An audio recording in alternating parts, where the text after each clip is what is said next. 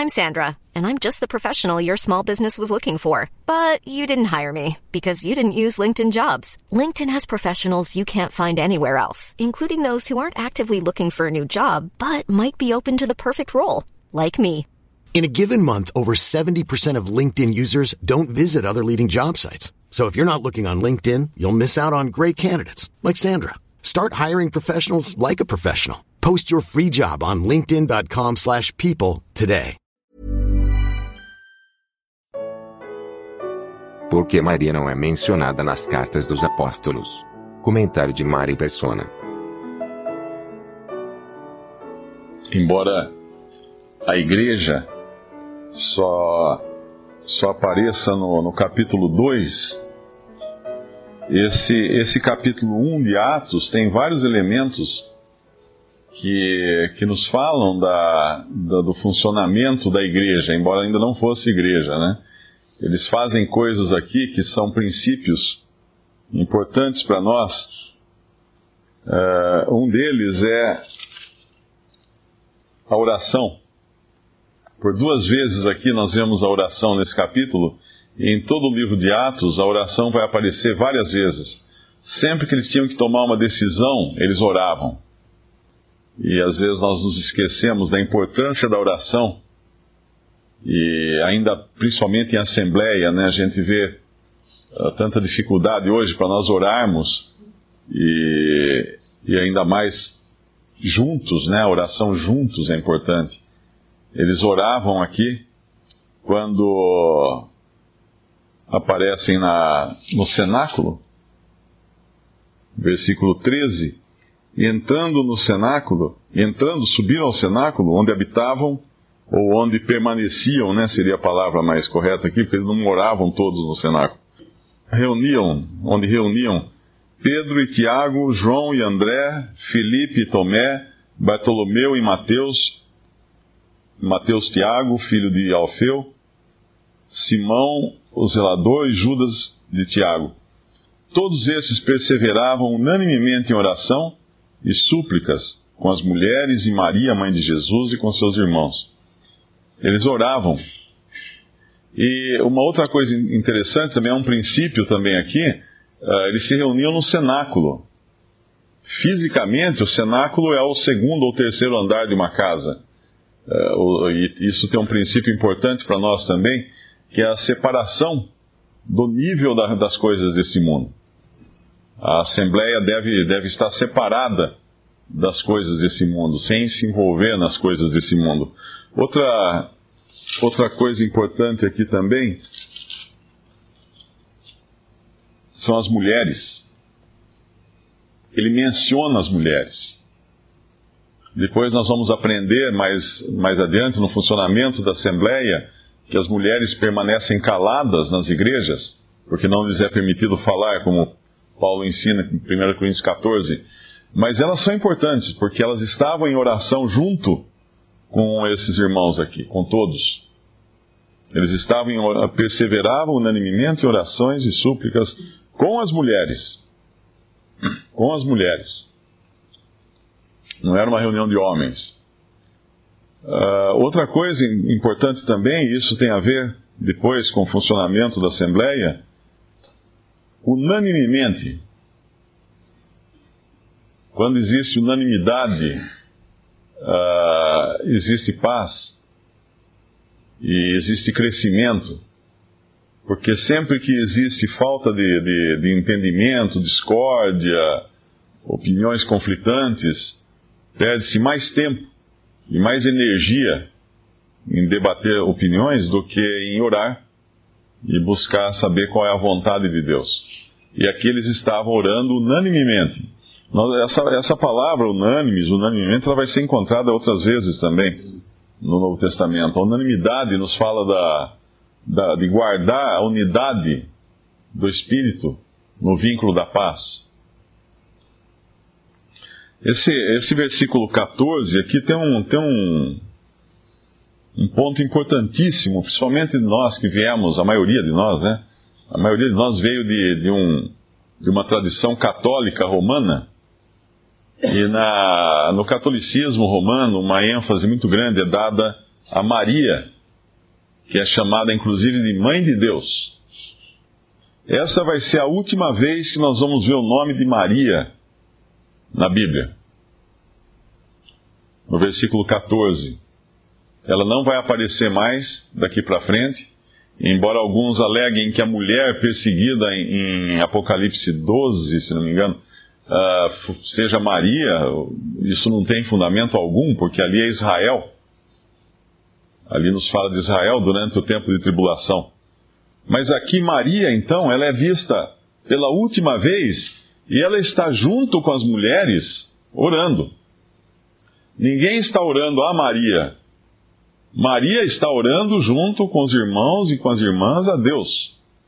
Ninguém está ali para orar a ela. Né? Estavam todos reunidos para orar a Maria. Não.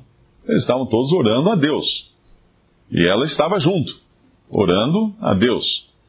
O outro detalhe é que ela é chamada aqui de mãe de Jesus. Em nenhum lugar nas Escrituras Maria é chamada mãe de Deus, porque seria absurdo Deus eterno ter uma mãe humana.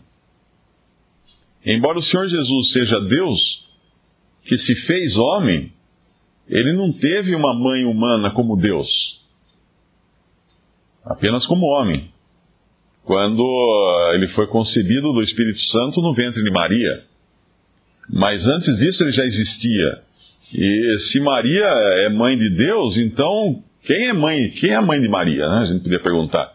Alguém muito mais na hierarquia acima de Deus.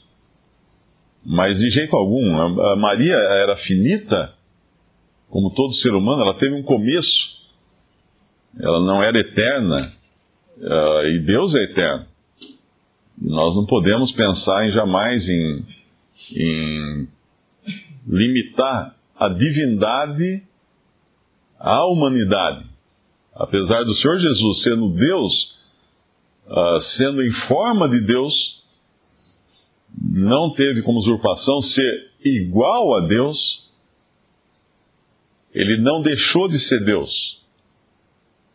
Ele apenas assumiu a forma de servo e passou a ser semelhante aos homens ao, ao vir em um corpo de carne, porém sem pecado. E é interessante nós vermos isso porque uh, existem muitas, muitas uh, doutrinas, né? a própria doutrina católica de Maria, Mãe de Deus, ela surgiu numa tentativa de ah, de se combater aqueles que negavam a divindade de Cristo, alguma coisa assim. Então, com, por causa de um erro, cria-se outro erro. Mas o Senhor Jesus sempre foi Deus, nunca tinha sido homem antes, se fez homem, assumiu, deixou a forma de Deus, não deixou a divindade, não deixou de ser igual a Deus, mas lá em, primeira, em Filipenses 2 fala, sendo em forma de Deus. Mas ele deixou a forma de Deus. Para assumir que forma? A forma de um servo. Então aquele que uh, sempre foi obedecido e nunca obedeceu ninguém, em toda a eternidade, ele, ao assumir a forma de um servo, tomar o formato de um servo, ele precisou aprender obediência.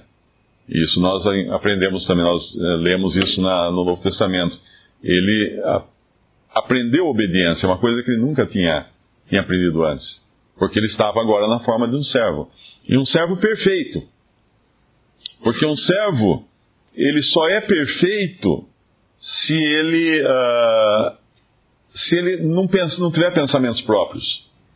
Imagine você ter um empregado ou um servo, uh, o que seria a perfeição em termos de servo?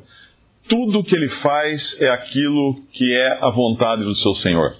Ele não tem vontade própria. A vontade dele é a vontade do seu Senhor. E assim foi o Senhor Jesus aqui nesse mundo, na forma de servo. A falta de entendimento disso também, ah, em algumas religiões, o coloca como um ser abaixo da divindade, porque acha que ele então ah, nunca poderia ser Deus, uh, se ele tinha que obedecer ao pai. Né? Mas isso aí é, é não entender a, a ordem das coisas. Na, na, na, qual ele se colocou aqui nesse mundo como homem. Mas voltando a Maria, então, ela jamais é mãe de Deus. Ela é mãe sim de Jesus. E, a, e a sequência do versículo diz que, e com seus irmãos, irmãos de quem? Irmãos de Jesus. Obviamente eles eram, uh, não eram, não foram gerados pelo Espírito Santo, como foi o Senhor Jesus, mas foram gerados da, da, de Maria e de seu esposo. Então ele tinha também uh, outros irmãos, e esses irmãos são citados em outras passagens dos evangelhos, o que também contradiz a doutrina católica de Maria sempre virgem. Essa doutrina diz que Maria não, não teve uma concepção para o nascimento do Senhor Jesus, o que é correto. Ela realmente uh, era virgem quando foi concebido o Senhor no seu ventre do Espírito Santo. Mas depois disso, ela teve filhos, ela coabitou com o seu marido José normalmente, como uma, um casal normal, e teve filhos. E a tentativa que se faz é de dizer que esses filhos não eram, esses irmãos não eram irmãos, eram primos, mas tudo isso é para tentar colocar Maria num pedestal, numa posição de alguém que é sobre-humano, alguém que está fora da natureza humana. E assim então passa-se a render graças e, e a glorificar Maria, que acaba tomando em algumas ocasiões um lugar até acima do próprio Senhor Jesus na, na adoração cristã, principalmente no mundo católico.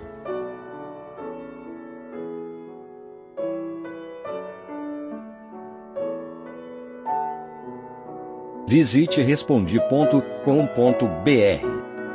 Visite também 3minutos.net.